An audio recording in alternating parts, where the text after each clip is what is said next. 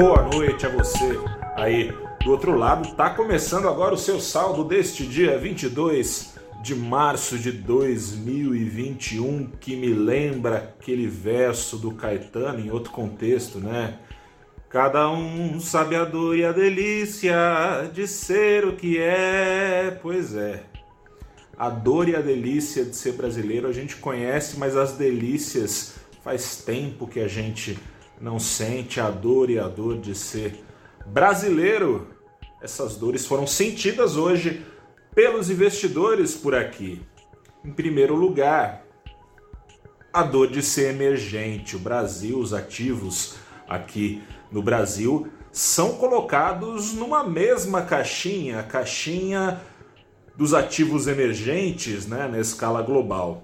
Lá na Turquia, embora o Brasil não tenha nada a ver com isso, o bicho está pegando, a inflação está na casa dos 16% ao mês. Aqui no Brasil a gente está reclamando de inflação e tem mais é que reclamar mesmo, mas está girando na casa de menos de 1% ao mês, você pode imaginar o que significa então essa alta do custo de vida. O contra-ataque do Banco Central por lá foi dar uma porrada com os juros, levou os juros, o ex agora banqueiro central por lá, de 10,25% ao ano, que já é bastante impopular, para 19% ao ano. Quem não gostou nada dessa história foi o Erdogan. Recep Erdogan, presidente da Turquia, mandou o agora ex-banqueiro central embora.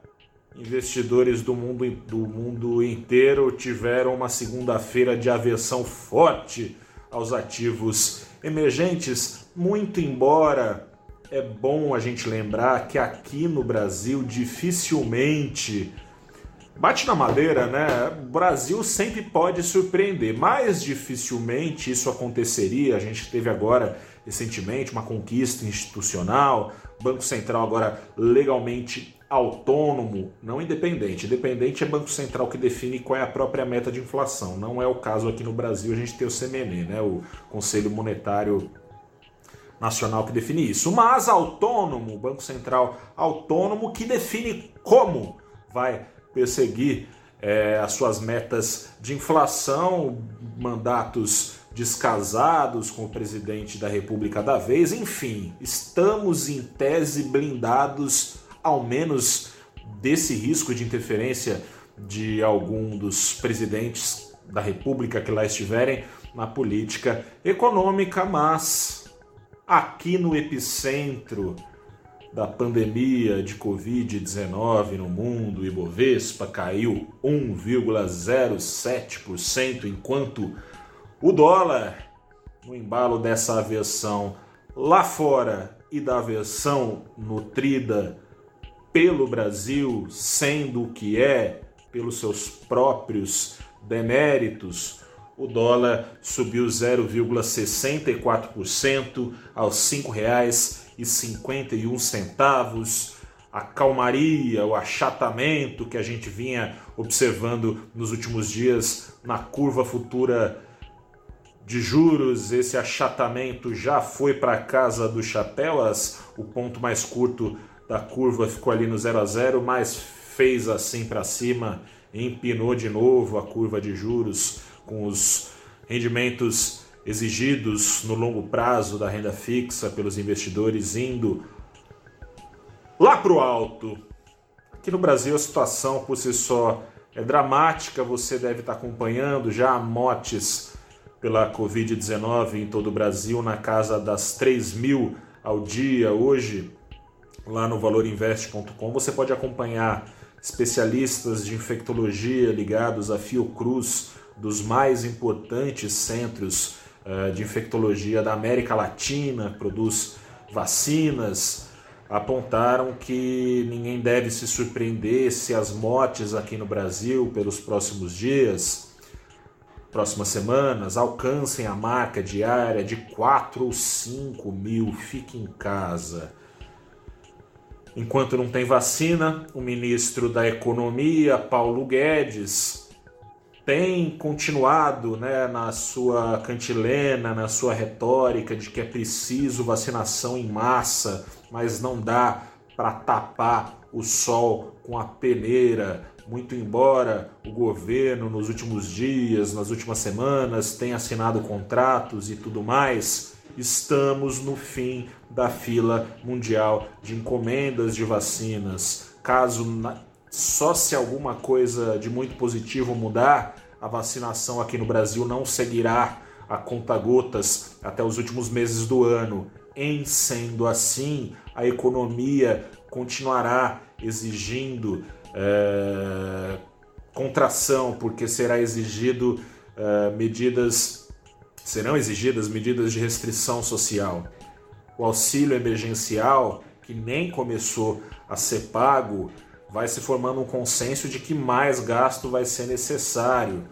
O auxílio de 150 reais para cada família, porque agora é uma cota por família, 150 reais não paga nem um quarto de uma cesta básica aqui em São Paulo.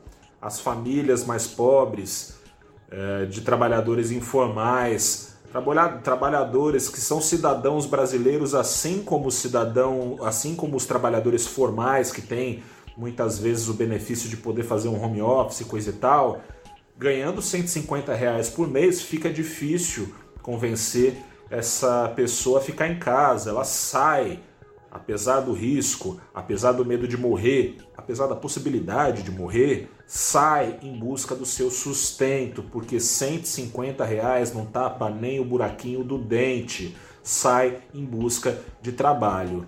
Não adianta o governo continuar fazendo esse proselitismo, presidente Jair Bolsonaro, ah, o povo quer trabalhar, o povo quer sobreviver com dinheiro que possa pagar suas contas minimamente, colocar comida no prato, sem que para isso seja necessário se arriscar.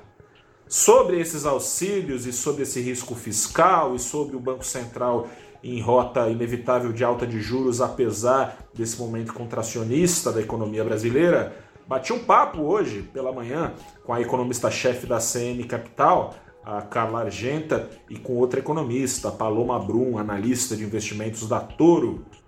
Acompanhe esse nosso papo, veja lá o que os dados econômicos, o que as projeções colocam desenhadas no horizonte da sociedade e da economia brasileira e se cuide, reforço o meu pedido.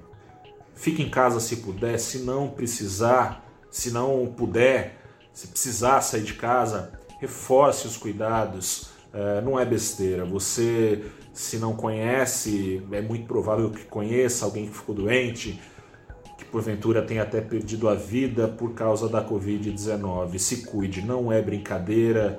Esse negacionismo todo está levando a gente para um lugar muito sombrio. Por isso, você aí do outro lado, se cuide, porque os riscos estão por aí se cuidar. Aliás, você que é investidor, investidora, inclui não subestimar esses riscos. Não se trata de pessimismo, se trata de realismo, realismo com que o valor investe, apura, faz curadoria entrega em forma de notícias para você. Continue conosco no valorinvest.com. Um grande abraço, até a próxima e tchau.